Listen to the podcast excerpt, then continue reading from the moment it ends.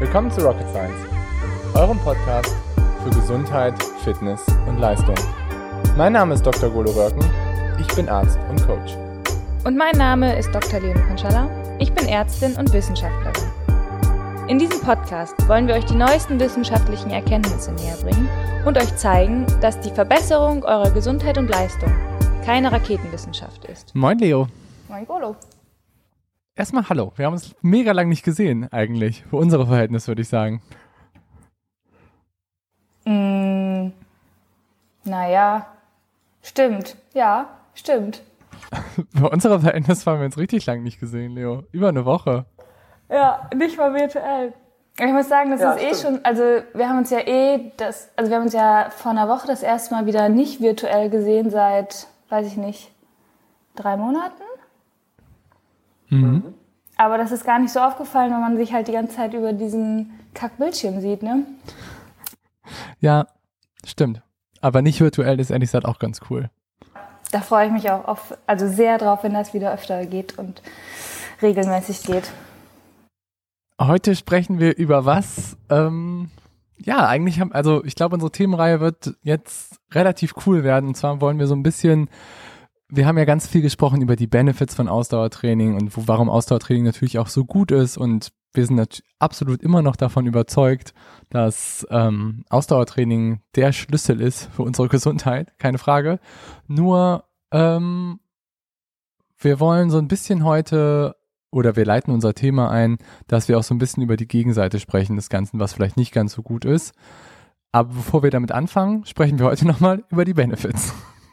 Genau, also wir haben uns halt überlegt, dass jetzt so der nächste Themenkomplex halt ein bisschen gesundheitslastiger wird ähm, in Bezug auf wirklich ähm, ja, Körperfunktionsstörungen.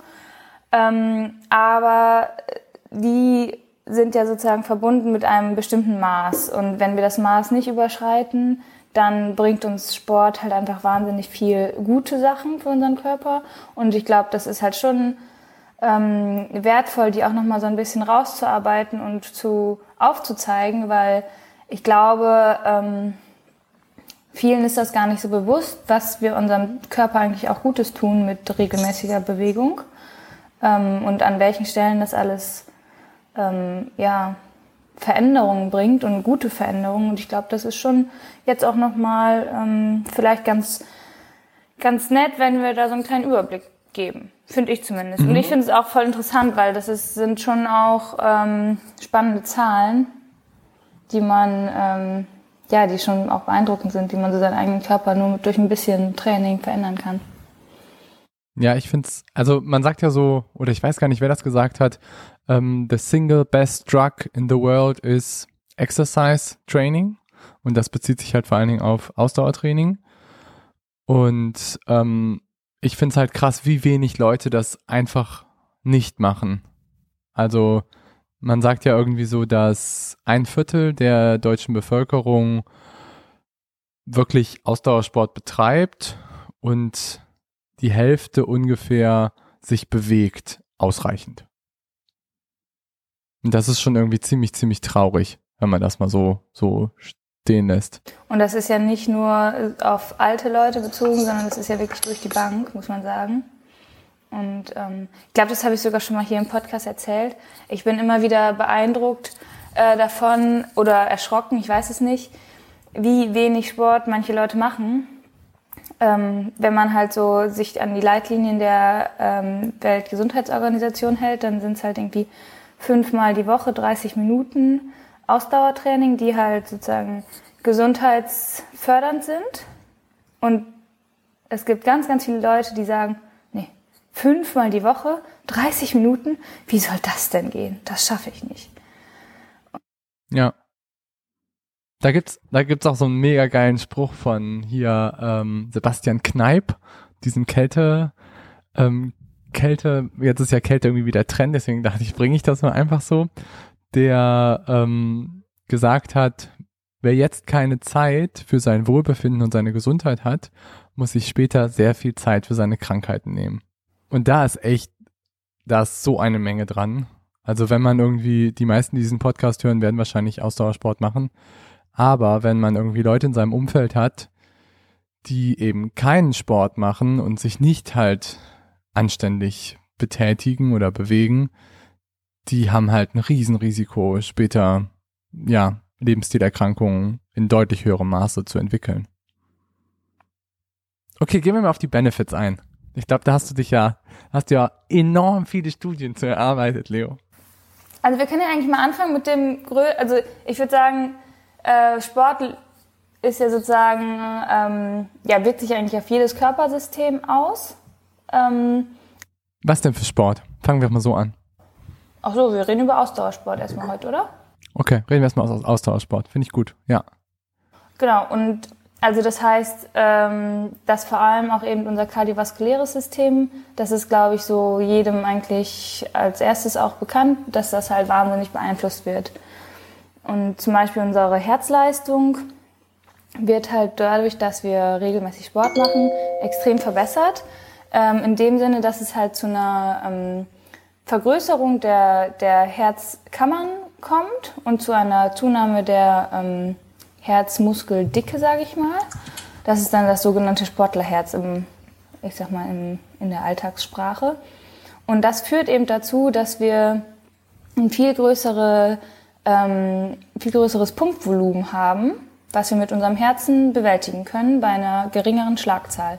Das heißt, mhm. insgesamt wird unser Motor, unser Herz halt viel ökonomischer, weil es schlägt seltener, aber pumpt mehr.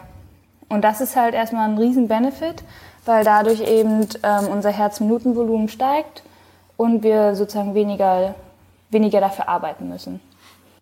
Und warum ist das Herz so wichtig beim Sport? Und überhaupt, warum ist das so wichtig für unsere Gesundheit? Naja, das Herz ist ja das, was, was sozusagen dazu führt, dass unser Blut in unserem ganzen Körper zirkuliert. Also das ist sozusagen die Pumpe für alle abfließenden und zufließenden Gefäße. Und diese Gefäße führen eben dann das Blut in, und mit dem Blut eben alle Nährstoffe, Sauerstoff und so weiter zu jeder einzelnen Körperzelle hin, geben dort die benötigten Stoffe ab und nehmen eben Abfallprodukte auch wieder mit und führen sie zurück, wie zum Beispiel dann auch CO2 zur Lunge, das dann abgeatmet wird und durch O2 wieder ausgetauscht wird, aber auch Stoffwechsel, Endprodukte und, und, und. Und, und verändert sich unser Herz im Laufe des Lebens? Ja, da, da kommen immer mehr Leute rein. Hä? What do you mean? Wie meinst du, da kommen immer mehr Leute rein? In unser Herz? Da schließt man viel mehr Leute in sein Herz. Nein, aber es ist ja so, dass wenn man jetzt irgendwie älter wird. Okay, got it. Ich bringe immer nur welche raus, glaube ich. Äh, oh. oh. Nee, aber was ich meine ist, verändert sich unser Herz im Laufe des Lebens? Ja, klar. Das ist halt, das, das ist halt eben die Krux, die wir mit dem Alter haben, dass es alles nicht mehr so ganz so geschmeidig läuft, wie das als Kind oder Jugendlicher oder wie auch immer ist, sondern äh, aber am Herz selber, die Herzkranzgefäße, also das, die Adern, die sozusagen den Herzmuskel selber versorgen, können halt verkalken und dann, wenn die zugehen, dann kommt es halt zum sogenannten Herzinfarkt, dann wird das Herz nicht mehr mit ähm, frischem Blut versorgt. Ähm, dann die Klappen, die sozusagen die Ventile bilden für die in dieser Pumpe, können eben auch, ähm, ich sag mal, fehlerhaft werden in verschiedensten ähm, Richtungen, entweder dass sie insuffizient werden oder stenotisch, also entweder zu viel oder zu wenig durchlassen und dadurch eben die Pumpfunktion äh, vernachlässigen oder ja, behindern. Da gibt es viele, viele, viele Sachen, die sozusagen aus dem Ruder laufen können mit dem Alter. Ähm genau, aber ich glaube, das ist halt echt wichtig, das auch nochmal so zu betonen, dass halt wir einen positiven Effekt darauf auf die meisten, also Herzerkrankungen sind die Todesursache Nummer eins. Bei Frauen und bei Männern. Weltweit. Und wir können halt mit Ausdauersport einen positiven Einfluss darauf nehmen, weil wir halt unser Herz ökonomisieren, was du gerade angesprochen hast. In einem gewissen Maße.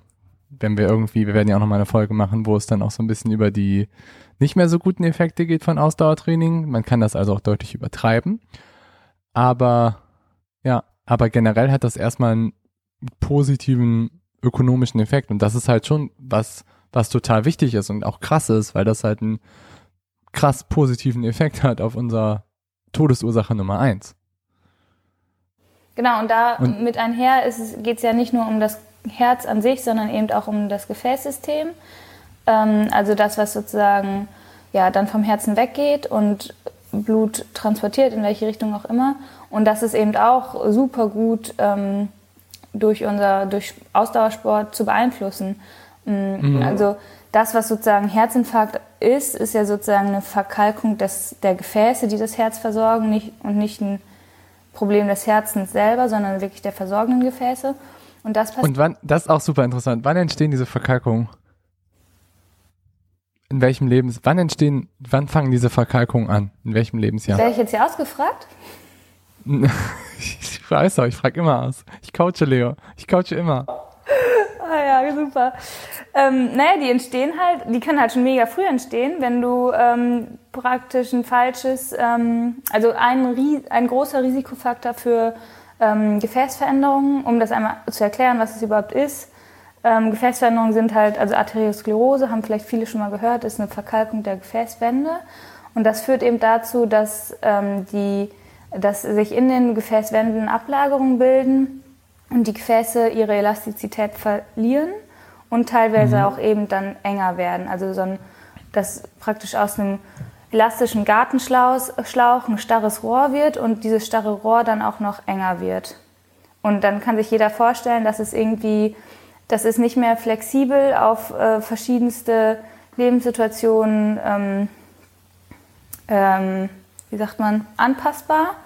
Äh, und das kann halt einfach zu Problemen führen, weil wenn man irgendwie mal wenn man, wenn es richtig trocken ist und man seinen großen Garten mit viel Wasser sprengen muss, dann kommt man einfach nicht mehr hinterher, wenn das Rohr halt ganz eng und klein ist und es gibt ein Versorgungsproblem. Und genau das haben wir halt eben bei einem, bei einem arteriosklerotischen Gefäß. Und ähm, das kann halt eben passieren, auch schon in jungem Alter, wenn man ähm, zum Beispiel zu hohe ähm, LDL ähm, und ApoE, also sozusagen so böse Fette im Blut hat. Mm, und nee, und was ich da auch halt, also wenn man so Arteriosklerose irgendwie diese ähm, Verkalkung der Gefäße irgendwie sich anguckt, das mag man jetzt irgendwie sagen, oh, das ist jetzt irgendwie wieder so Nerd-Stuff, aber das ist voll interessant, wenn man sich halt anguckt, wie das halt so entsteht, was du eigentlich so gerade beschrieben hast. Und was halt häufig einer der Ursprünge ist, ist halt auch so, dass erstmal so Veränderungen in den Gefäßen halt stattfinden.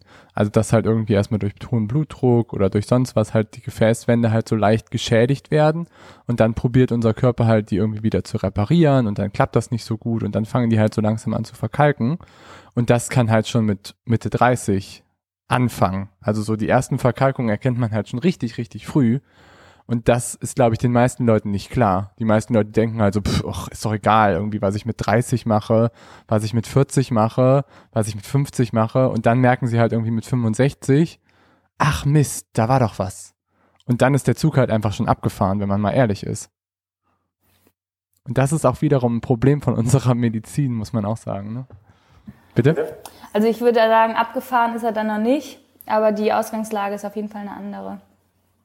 Ja, klar, also ich würde auch nicht sagen, dass er abgefahren ist, dann kann man halt noch eine Menge machen, aber einfacher für deinen Körper ist es natürlich, wenn du das ganze Leben über halt so ein gutes Aktivitätslevel hattest und das halt aufrechterhältst. Ne? So wie, wie wir auch in unserem Freundeskreis Leute haben, die sich plötzlich verabschiedet haben und keinen Ausdauersport machen, wir immer sagen, oh Leute, sehen uns dann in 20 Jahren. Spannendes Menschenexperiment, würde ich sagen. Ja, ja. was auch echt ähm, mega interessant ist, ist, es gibt so Studien ähm, aus den 50ern und 60ern, auch irgendwie von deutschen Wissenschaftlern, und da ging es so ein bisschen um Herzgrößenentwicklung. Und ähm, letztendlich der krasseste Stimulus für die Größe von deinem Herzen scheint wohl auch wirklich das Trainingsvolumen zu sein. Also das muss wohl, was nur was so Größe des Herzens angeht, muss, ähm, muss halt irgendwie Trainingsvolumen wohl den höchsten Einfluss darauf haben. Was dann aber letztendlich ähm, so Schlagvolumen ausgeht. Also Schlagvolumen ist halt irgendwie das Volumen, was mit jedem Schlag gepumpt wird. Ne? Es gibt ja irgendwie zwei Sachen, die letztendlich das bestimmen, was unser Herz irgendwie auswirft. Das eine ist irgendwie der Puls, ne? also die Frequenz, wie viel wir irgendwie bringen. Hörst du mich noch? Ja. Und ähm, das andere ist halt irgendwie das Schlagvolumen, also das, was wir mit jedem Schlag quasi nachher befördern an Volumen. Und das Schlagvolumen muss wir vor allen Dingen auch so gut ansprechen auf halt diese Intermittent Exercise Sachen. Also weißt du, diese, wenn du so Intervalle hast, die irgendwie so immer irgendwie so 15 bis 30 Sekunden halt irgendwie relativ Knallgas angefahren werden oder relativ hart ähm, und dann irgendwie mit 15 bis 30 Sekunden locker, das muss wohl einen krassen Einfluss haben aufs Schlagvolumen, weil dadurch halt das Herz nicht so richtig wieder zur Ruhe kommt. Aber das ist ja eigentlich, das sind ja eigentlich so Workouts, die jetzt nicht ultra lang sind. Nee, nee, genau. Also das ist halt, das ist halt irgendwie auch das, das irgendwie Interessante, wie das halt so zusammenhängt. Dass du auf der einen Seite hast du halt diesen Einfluss von Hit auf das Schlagvolumen, aber andererseits sieht man, dass die Herzgröße halt total mit dem Volumen vom Training zusammenhängt. Weißt du, wie ich meine? Aber dann kannst du ja nicht sagen, dass das eine wichtiger ist als das andere, oder? Nee, das wollte ich damit auch gar nicht sagen. nee, was ist los bei dir? Ich bin müde. ähm, ja, okay. Also halten wir fest, Sportlerherz kannst du kriegen entweder durch viel Volumen, viel Umfang oder durch viel äh, Hit-Tabata-Sessions. Mhm. Und vielleicht am besten auch eine Kombination des Ganzen, um halt beide Effekte mitzunehmen. Ja, ich glaube, wenn du nur das eine oder nur das andere machst, dann bist du halt irgendwann tot. Weil du einfach äh, stumpfsinnig trainierst. Dann stirbt man wahrscheinlich an Langeweile. Aber ich glaube, bei dem einen muss ich dir recht geben, bei dem anderen nicht. Ja, bei welchem also würdest du, du denn vor Langeweile sterben? Okay, bei Langeweile okay, wenn du sagst jetzt irgendwie nur ein Low-Intensity-Training. Aber ähm, bei einem High-Intensity-Training, was glaube ich so, wenn man nur High-Intensity macht und nichts anderes, würde ich auch sagen, dass man sich halt nicht verbessert. Dass man, ich weiß, ich glaube nicht, dass man stirbt, aber ich glaube, du kommst halt in Übertraining. Das ist übertrieben, aber dann macht man halt irgendwann die Grätsche. So, dann schafft ja. man halt einfach das Training nicht mehr. Ja, also wer mal, halt wer mal irgendwie zwei, drei Wochen Hitplan von Golo gemacht hat, der weiß, dass danach das Leben zu Ende ist. Danke, Leo. Ich mag dich auch. ich habe meine schon runtergefahren. Ja. Ja, wir hatten ja damals in unserer, in unserer ersten Studie, die wir gemacht haben mit ähm, dem Polarized Training, das war auch, glaube ich, letztendlich ein bisschen zu hart, das ganze Programm. Es war ein bisschen zu Hit, Hit-lastig. Ja, da haben auch alle darüber berichtet, dass das ein bisschen zu hart war. Außer eine Probante, die hat sich enorm verbessert. Ja. Okay. Weiter? Genau. Aber was man vielleicht zum Herz auch noch sagen kann, das finde ich mich mega krass, also dieses sagenumwobene Sportlerherz, nur um das mal einmal noch zu verbildlichen. Also normalerweise in Ruhe, wenn jetzt, ähm, wenn man jetzt am Schreibtisch sitzt oder was auch immer, hat man ähm, sozusagen ein Blutvolumen von fünf bis sechs Litern, was pro Minute durch den Körper gepumpt wird. In Ruhe. Wenn jetzt die normale Person X äh, dann laufen geht, sind das nicht mehr fünf bis sechs äh, Liter pro Minute, sondern sind das so ungefähr 20 Liter pro Minute. Und wenn man das jetzt vergleicht mit jemandem, der halt wirklich irgendwie ausdauermäßig gut trainiert ist und so ein sagenumwobenes, ähm, großes Sportlerherz äh, entwickelt hat, was super ökonomisch ist, dann kann der tatsächlich einfach mal das Doppelte pro Minute schlagen. Also es geht hoch bis auf 40 Liter pro Minute. Das muss man sich mal erstmal vorstellen, wie viel das ist.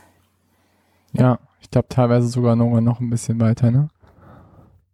Ja, das ist klar, es kommt ja auch immer so ein bisschen darauf an, wie groß die Personen sind, aber wenn man jetzt so eine Durchschnittsperson von irgendwie 1,70 nimmt oder so, dann sind das so bis, die, bis 40 Liter. Die Minute. Ich, äh, Milchboxen pro Minute, die zirkulieren, während man läuft. Das ist schon mega krass, finde ich. Das, das ist ungefähr so eine halbe Badewanne, oder? Das ist richtig, richtig viel Volumen.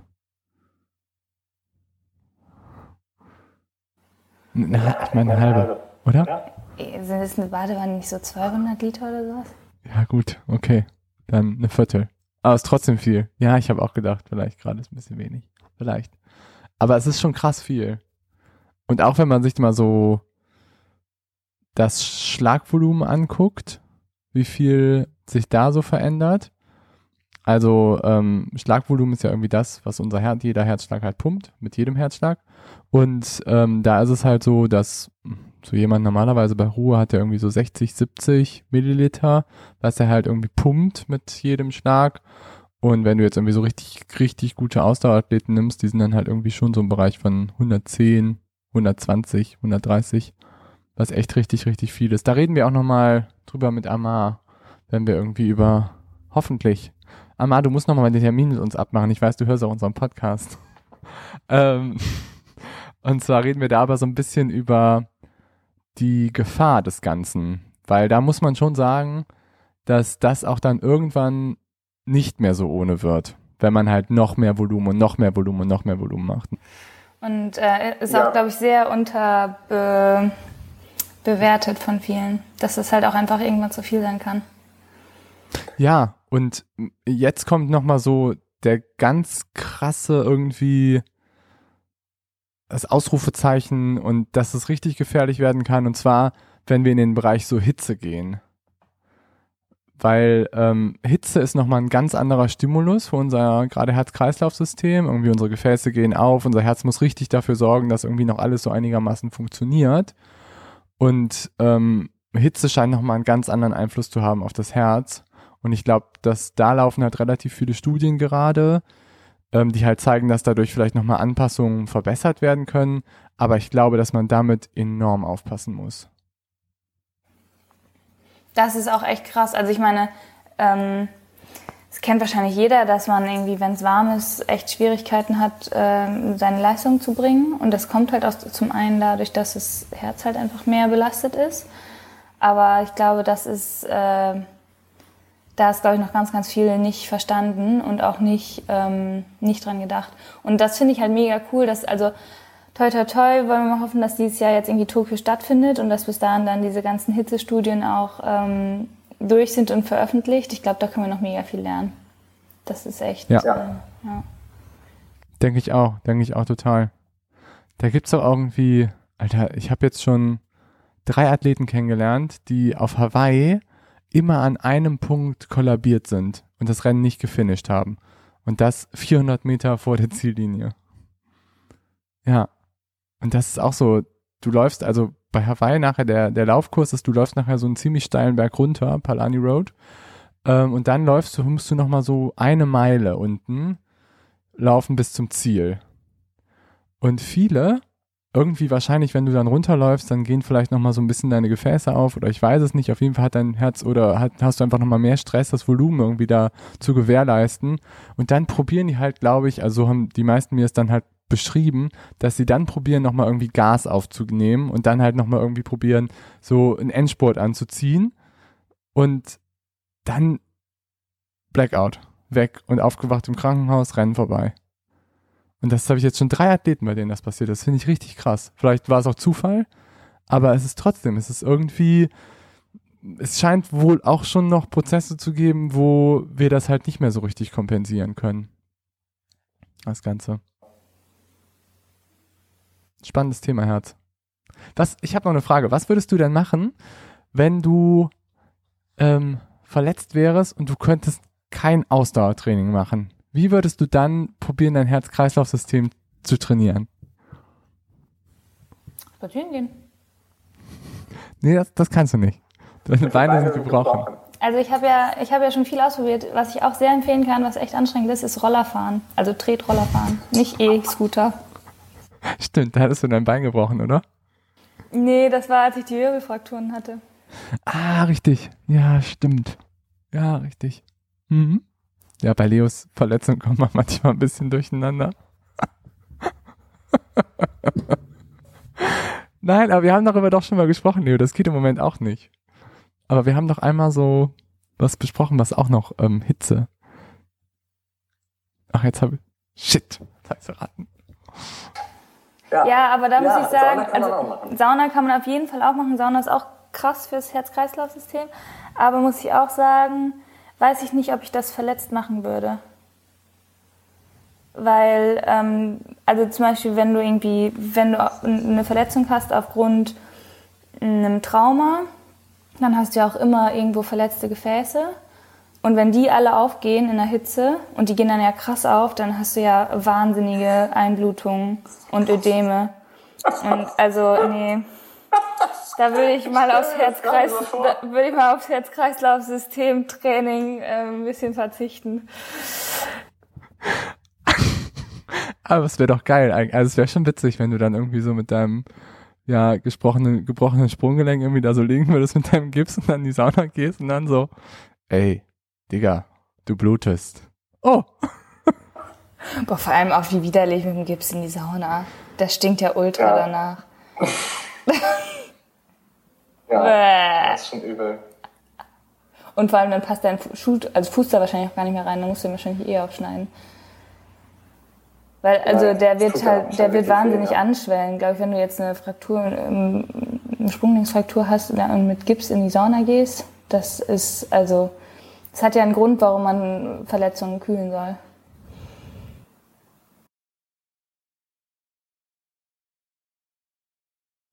Also den Tipp würde ich jetzt nicht unbedingt möchte, unterstützen. Tut mir leid. Der ist okay. Ist okay. Wenn man gesund ist, auf jeden Fall. Wenn man nicht gesund ist, vielleicht eher nicht. Oder ja. kommt drauf an, was man hat. Aber auch so zum Beispiel, wenn du irgendwie so eine Muskelverletzung hast, würde ich auch nicht in die Sauna gehen. Das weiß ich nicht. Ehrlich gesagt. Also kommt drauf an. Ich komme drauf an, in welchem Stadion du bist. Ja, klar, es kommt immer darauf an, wenn du in welchem Stadion du bist. Aber ich meine jetzt, wenn du eine frische Muskelverletzung hast, würde ich das nicht machen. Nee, da würde ich auch nicht in die Sauna gehen. Okay. Akzeptiert. Ab wann, ach so, kennst du die Geschichte mit dem Seifenspender im Fitnessstudio? Durchblutung, Sport? Deine? Ja. Mhm. ja, die kennst du, ne? Kannst du aber mal zum Besten geben. Ja, war ein Spaß. Ich war irgendwie beim Schwimmtraining, nach dem Schwimmtraining und ich habe geduscht und es war ein relativ intensives Schwimmtraining, muss ich sagen. Und ähm, in dem Fitnessstudio, die hatten so Seifenspender, so irgendwie aus, aus Edelstahl. Und ich hatte vorher schon immer, die hingen vorher schon immer relativ häufig runter. Und dann gab es halt an der einen Seite wie so eine spitze Kante von Übergang Wand zu dem Seifenspender. Und ich habe mir irgendwie, ähm, zuerst habe ich dran gedacht und habe halt irgendwie an dem Seifenspender trotzdem noch Seife draus gekriegt und habe mir irgendwie meine Haare eingeschäumt. Und dann habe ich, wollte ich nochmal Seife nachziehen, habe nicht dran gedacht und pack halt volle Kanne in diese spitze Stelle irgendwie rein. Das war wie so eine Rasierklinge. Und ich habe mir halt irgendwie so den, ja, den halben, also schon einen riesen Cut in den ähm, Finger reinge gezimmert und da hing dann halt so ein Hautlappen direkt irgendwie runter und auf der anderen Seite stand halt stand halt irgendwie auch noch ähm, einer, der gerade trainiert hatte und der meinte dann so, ey, Digga, du blutest. und ich guck nach mir runter und sah alles. Es war einfach nur alles rot. Und die hatten auch in dem Fitnessstudio, die hatten nichts, die hatten keinen Verbandskasten, die hatten gar nichts einfach nur. Ich habe das dann nachher mit irgendwie Toilettenpapier und irgendwie fünf Socken probiert irgendwie abzubinden, dass es nicht irgendwie ich einfach nur alles voll suppe und dann muss es dann irgendwie mit, weiß ich nicht, fünf, sechs Stichen genäht werden. War schön, war eine schöne Erfahrung. Aber das zum Thema ähm, Durchblutung und Sport. Kacke. Oh Mann. Ja, aber anderes Thema ab also ich meine, wir haben ja jetzt darüber gesprochen, ab wann, wie viel muss man denn trainieren, um diese ja, Anpassungen zu erreichen. Und das finde ich irgendwie auch relativ interessant, ist, dass wenn man nur die gesundheitlichen Aspekte haben möchte, irgendwie vom Ausdauersport oder für aufs Herz-Kreislauf-System, dann reichen halt prinzipiell so drei bis vier Stunden die Woche. Und damit hat man eigentlich gesundheitlich alles, was man braucht. Alles, was dann man mehr macht, ist einfach nur on top. Also das ist ja wirklich so das, was die WHO auch empfiehlt, also dieses 5 mal 30 Minuten, das wären ja zweieinhalb Stunden. Das ähm, reicht halt schon. Ja, dafür, also dadurch kann man schon also dafür wird es nicht besser, aber es wird auch nicht, ähm, also genau, es wird halt nicht wahnsinnig viel besser, aber es wird auch auf jeden Fall nicht schlechter. Und das sind zweieinhalb Stunden. Das ist echt einfach okay. Und das heißt ja nicht, dass man zweieinhalb Stunden jetzt Intervalle ballern soll, sondern man kann auch zweieinhalb Stunden spazieren gehen oder zweieinhalb Stunden die Bürotreppen hoch und runter steigen pro Woche. Das zählt auch alles, weil das muss jetzt nicht irgendwie hochintensives Training sein. Ja. Ganz im Gegenteil, ich würde auch sagen, dass auf jeden Fall dann 50% Low Intensity sein sollten und vielleicht dann eine Hit-Session oder so. Ja, also wenn überhaupt. Ne? Also das muss man natürlich sagen, da ist jetzt die WHO nicht so weit, dass sie das irgendwie klassifizieren würde. Die sagen halt, man kann das auch äh, ersetzen durch Krafttraining ähm, teilweise, aber mehr äh, spezifizieren die gar nicht. Und ich glaube auch nicht, dass es da jetzt so spezielle Studien gibt für kranke Leute, ob die jetzt Hit oder Lit machen sollen, weil ich glaube, so kranke Leute kannst du gar nicht richtig Hit ma machen lassen. Nee, definitiv nicht. Aber ähm, Krafttraining sehe ich ein bisschen anders. Mm, ich finde es auch ein bisschen, sagen. also ich muss sagen, ich finde die Definition nicht so gelungen mit dem Krafttraining. Ja, das ist, äh, zeigt auch mal wieder, dass ganz viele medizinische Defini oder Klassifikationen von Training halt einfach nur super, super schlecht sind. Muss man leider so sagen. Ja. Sehr, ver sehr verallgemeinernd. Das ist auch was, was ich total wichtig finde im Kontext von Gesundheit. Das ist jetzt ein anderes Thema, aber es ist auf jeden Fall auch was, was man immer integrieren sollte, finde ich. Ja, hast du sicherlich recht. Aber da muss ich mir echt, also da kann ich jetzt nicht klugscheißen, weil ich kann mich echt nicht überwinden. Also ich, ich klugscheiße ja viel rum, aber das, also das glaubt mir wirklich keiner. Das äh, packe ich nicht. Da habe ich einfach keinen Spaß dran. Am Krafttraining? Oder ein Athletiktraining im Moment? Also es ist für ja. mich gleich das Gleiche. Ja. Oh, Leo, das ist echt cool. Das ist mega wichtig, glaube ich. Gerade jetzt im Moment. Naja, anderes Thema. Was hindert dich daran? nicht schon wieder so eine Psychostunde. Das können wir nicht, das können wir nicht online hier machen.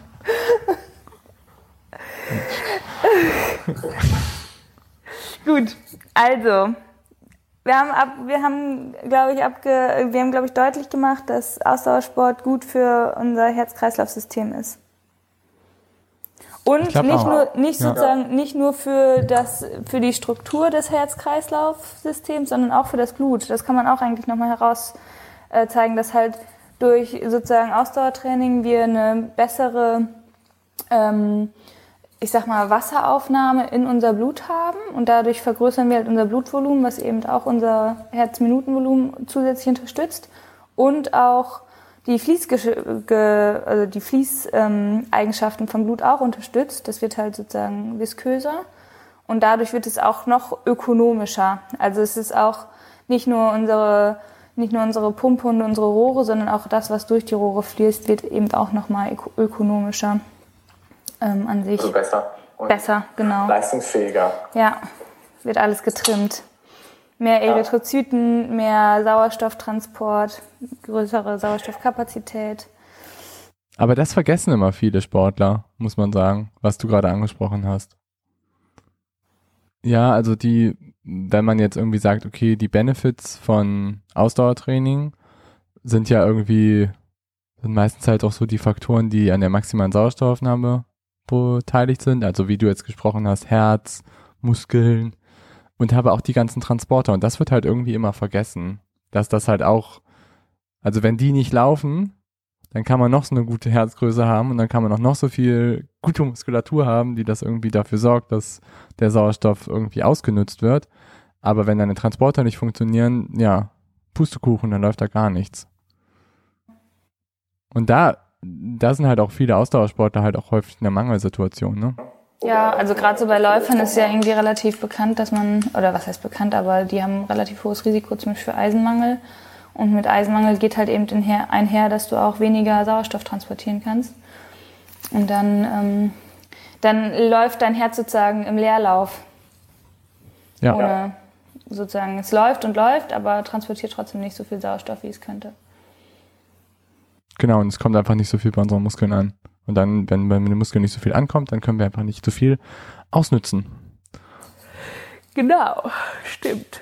Und ja, aber damit kommen wir eigentlich noch zum letzten, also was du auch gesagt hast, oder was für hast, Muskeln sind natürlich auch noch was, was durch unser Ausdauertraining sich enorm verbessert und ökonomisiert. Und ähm, gerade wenn wir irgendwie über Muskeln sprechen, dann für uns, für Ausdauersportler, haben wir ja irgendwie verschiedene Energiesysteme, die daran beteiligt sind. Und für uns interessiert ja sich ja irgendwie immer das langsame Energiesystem, was manche auch als aerobes Energiesystem bezeichnen und da halt irgendwie die Mitochondrien. Und Mitochondrien sind ja irgendwie einerseits so die Kraftwerke von unseren Zellen, andererseits sind das aber auch total die wichtigen, ja, Zellorganelle, die wahrscheinlich irgendwann mal vor Milliarden von Jahren in unsere Zelle eingeschwemmt worden sind von anderen Bakterien.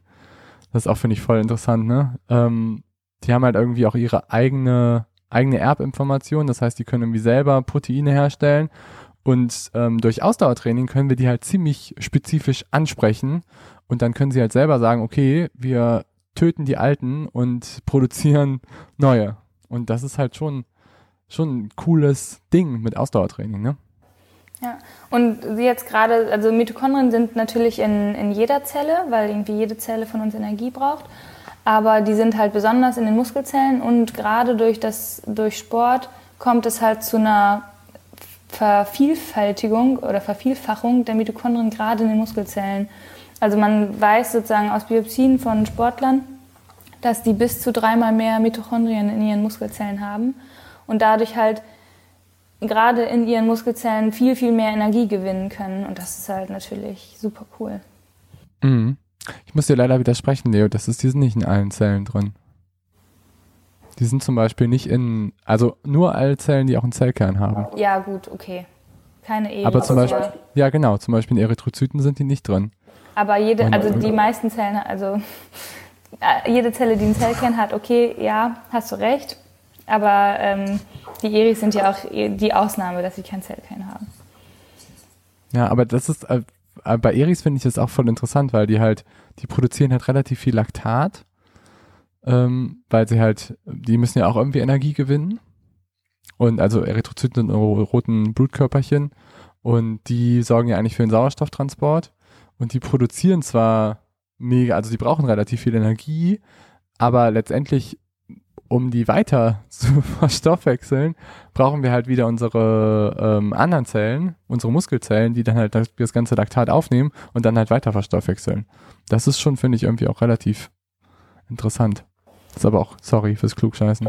Nee, ja, ist wirklich interessant. Was ich auch immer so verrückt finde, ist, dass halt Eris einfach, die werden ja einfach auch irgendwann aussortiert von der. Das finde ich auch so verrückt. Also so, das ist einfach so, okay, deine Lebenszeit ist jetzt beendet, du kommst jetzt in den Milzabfall. Das finde ich auch irgendwie ja. verrückt. Unser, unser Körper ist eh, was das angeht, krass. Aber bei Iris ist halt irgendwie nochmal, also es ist halt einfach so eine Fülle an Zellen, die da aussortiert wird pro Tag. Das ist einfach so krass, finde ich. Aber das ist halt auch, das ist voll wichtig, das, was du ansprichst gerade, weil das wird ja auch durch Sport nochmal stimuliert, ne? Das Ganze. Die, ja, die das Bildung ja der Erythrozyten. Der genau, du bildest mehr, mehr rote Blutkörperchen, kannst dadurch aber auch mehr aussortieren. Genau. Und generell werden Zellen schneller abgetötet. Alte. Alte. Alte. Genau, ja. Aber das ist, das ist ja irgendwie, also wenn man sich jetzt irgendwie so diese Lebenszeitforschung anguckt, ähm, und Lebenszeitverlängerungsforschung, dann geht es ja irgendwie immer darum, dass man möglichst viele junge Zellen hat. Dann sieht man natürlich auch besser aus, ne? man sieht man jung aus.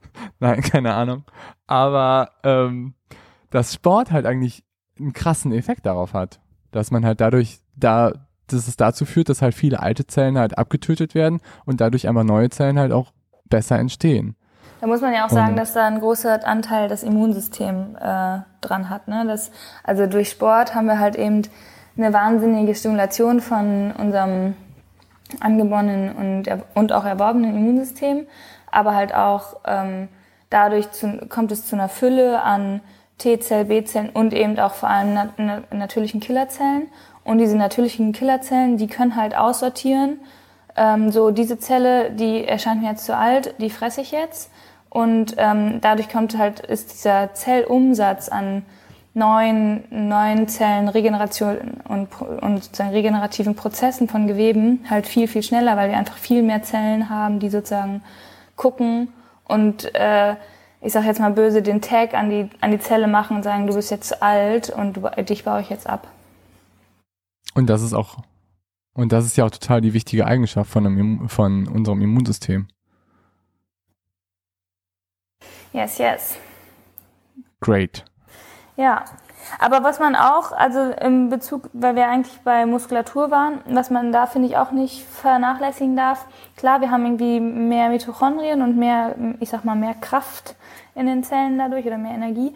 Aber ähm, wir schaffen es ja auch dadurch, zum Beispiel mehr Glykogen in den ähm, Muskelzellen einzuspeichern. Das heißt, wir haben auch mehr Res äh, Ressourcen, um Energie zu gewinnen. Das sind jetzt nicht nur die Zellen selber, dass sie besser arbeiten. Ähm, und wir haben natürlich auch eine bessere ähm, Koordination der Muskelzellen. Also die einzelnen Muskelzellen, Muskelfasern sind sozusagen miteinander vernetzt und agieren eigentlich immer in so Bündeln. Und diese Koordination wird durch Sport eigentlich auch, ich sag mal, gefestigt oder verbessert. Und das führt natürlich auch dazu, dass Bewegungsabläufe einfach ökonomischer werden. Da sind halt wieder bei dem Punkt, dass halt unser Körper leichter ähm, funktioniert. Und das finde ich ist halt ja. auch irgendwie wichtig zu sagen. Und dass da auch, man hat ja eigentlich immer so dieses Bild, ja, äh, Nervenzellen können sich nicht neu bilden ab einem bestimmten Alter, sage ich mal. Und das ist aber gerade da nicht der Fall, weil durch Sport können wir eben neue neuronale Verknüpfungen bilden im Bereich der Muskelketten und eben auch neue Muskelgruppen besser ansprechen. Und das äh, können wir halt auch mega gut durch Sport fördern. Ja, also das ist halt auch, auch wenn man sich das jetzt anguckt, auf sein Lebensalter betrachtet, dann nimmt diese Funktion ja auch ab. Also, ne, gerade so was Koordination angeht, was Ansteuerung von Muskulatur angeht, auch was Größe an Muskulatur angeht, das sind alles Faktoren, die werden, wenn wir älter werden, immer schwieriger. Und deswegen ist es auch total wichtig, halt frühzeitig damit auch wieder anzufangen. Und da denke ich zum Beispiel auch, also das klar, so das Neuronale, was du gerade besprochen hast, ist auch was, wo ich auch noch mal dran denke. Aber manchmal denke ich auch einfach nur an das Volumen von Muskulatur, was du irgendwie erhältst oder erhalten solltest oder erstmal anlegst. Ja, da kommt natürlich dann auch sozusagen die Wechselwirkung mit den Knochen ganz klar zum Tragen. Ne? Also je stärker dein Muskel ist, desto stärker muss auch dein Knochen sein oder ist er in der Regel auch, weil der, ich sag mal, in einer gewissen Geschwindigkeit mitwachsen kann, dass er halt mm, auch stärker ist. Also sozusagen, wenn du einen Knochen beanspruchst, dann wird er dadurch nicht irgendwie dünner, sondern eigentlich kräftiger, wenn du es im richtigen Zeitfenster machst. Und das ist halt natürlich irgendwie, das ist einfach unser Stützskelett und das hält uns aufrecht. Und das ist halt auch einfach eine Wechselwirkung zwischen starken Muskeln und dann auch starken Knochen. Aber da muss man auch ganz klar sagen, da gibt's halt die Bias, wenn man es übertreibt und irgendwie nur Ausdauer, Ausdauer, Ausdauer macht, dann kann man sich halt eben auch ähm, da den sozusagen den, zum Trugschluss kommen, dass es eben negativ auf die Knochendichte sich auswirkt. Und ich glaube, da haben ja. wir eigentlich ja. auch schon mal mit Julian so drüber gesprochen bei Stressfrakturen, dass es halt eben auch dann in die falsche Richtung gehen kann. Dass man seinem Knochen halt auch immer wieder die Möglichkeit geben muss, sich da auch zu regenerieren. Oder wenn man zum Beispiel Leistungsschwimmer ist und einfach weniger Impact so auf Muskulatur, wobei Muskulatur nicht unbedingt, aber auf Knochen hat, dann ist die Muskelmasse da, die Knochenmasse da halt auch geringer. Ich finde, das zeigt ja. halt voll so, dass es irgendwie so, Sport hat mega viele Benefits, aber es kann halt an einem gewissen Punkt einfach auch umschlagen in, ich sag mal ja, negative Aspekte, in Disbalancen und dann ähm, wird halt sozusagen, wird der Sport nicht mehr, ist der Sport nicht mehr das präventive Mittel, sondern dann ist der Sport halt vielleicht das, was dich irgendwie krank machen kann, wenn du es nicht richtig dosierst. Und das finde ich ist halt irgendwie auch was Wichtiges, was man sich so vor Augen halten muss. Ne? Wir reden jetzt die ganze Zeit darüber, wie wichtig Sport ist und was das alles Tolles machen kann. Aber ähm, es gibt halt auch die Kehrseite. Ja, absolut. Und da glaube ich, kommst du jetzt, also wenn wir das Thema noch einmal so umrunden, ähm, abschließend auch so auf diese mentale Ebene. Und das finde ich auch, also ich glaube, ich bin das beste Beispiel dafür, dass Sport einen auch mental abholen kann und leistungsfähig machen kann. Also bevor ich kein, bevor ich Sport gemacht habe, war ich ein ziemlicher Com Computer-Nerd und habe eigentlich gar nichts gemacht und war ziemlich unzufrieden mit mir und hatte drei Fünfen auf dem Halbjahreszeugnis und wäre fast zweimal sitzen geblieben. ja, mit 15. Das war toll. Ich war immer Klassenbuchkönig und hatte immer die meisten Einträge. Aber dann irgendwann habe ich halt gedacht, das geht nicht mehr so weiter und du musst irgendwie was anderes machen. Und dann habe ich mir keinen neuen Computer gekauft, sondern habe mir ein neues Mountainbike gekauft. Und dann habe ich angefangen, systematisch zu trainieren und bin irgendwie körperlich besser geworden. Aber ich bin halt parallel dazu auch mental viel besser geworden, weil ich mich halt irgendwie fokussieren konnte, weil ich ein deutlich besseres irgendwie auch Selbstbewusstsein so in der Schule entwickelt hatte. Also ich musste mich nicht mehr irgendwie definieren über dieses clownige Verhalten und sonst was. Und ähm, das hat mir hat den Unterschied ausgemacht. Ja, glaube ich sofort. Und also du bist ein wunderbares Beispiel, aber es gibt auch tatsächlich relativ viele Studien dazu, ähm, dass, halt, äh, dass du halt einfach durch, durch Sport, auch gerade durch Ausdauersport halt, so, ähm, ich sag mal, Stressmediatoren wie Adrenalin, Noradrenalin einfach wahnsinnig runterfahren kannst und dadurch halt eine viel stabilere Psyche hast und einen viel stärker ausgeprägten Vagotonus, der dich eigentlich so, der so auch deine innere Ruhe, sag ich mal, ähm, fördert. Und es ist halt total angesehen in der Behandlung und Vorbeugung von Depressionen. Also wenn du halt, wenn du regelmäßig Sport machst, dann hast du echt so die, ich sag mal, die Wildcard gegen äh, psychische Erkrankungen mehr oder weniger. Also es ist halt enormer, enormer Benefit. Und teilweise, also es sind halt natürlich auch immer, muss man sagen, schwierige Studien ähm, in der Durchführung, aber teilweise äh, kann man auch ähm, bei milden Formen sehen, dass sozusagen eine ähm, sportbetonte ähm, Therapie äh, besser ist als eine medikamentöse Therapie. Glaube ich sofort. Glaube ich absolut. Und ich glaube, das kann auch jeder von uns auch mitfühlen, dass einem das auch mental einfach das Ventil sein kann. Und also ich meine, wer kennt das nicht? Ne? Du gehst halt laufen, schlecht gelaunt und kommst halt irgendwie äh, im besten Fall super zufrieden wieder und hattest irgendwie deinen Runners High oder was auch immer, wie man es nennen mag und bist halt einfach danach ausgeglichen und glücklich. Ja, finde ich auch. Klappt sicherlich nicht immer, aber immer wieder. Ja. Und da kommen wir dann auch wieder so also ich glaube, mental müssen wir vielleicht an, dafür brauchen wir, glaube ich, noch einen Gast. Das ist voll das gute und wichtige Thema, worüber wir nochmal irgendwie vielleicht nochmal in extenso sprechen sollten. Das ist voll gut, ja. Voll interessant.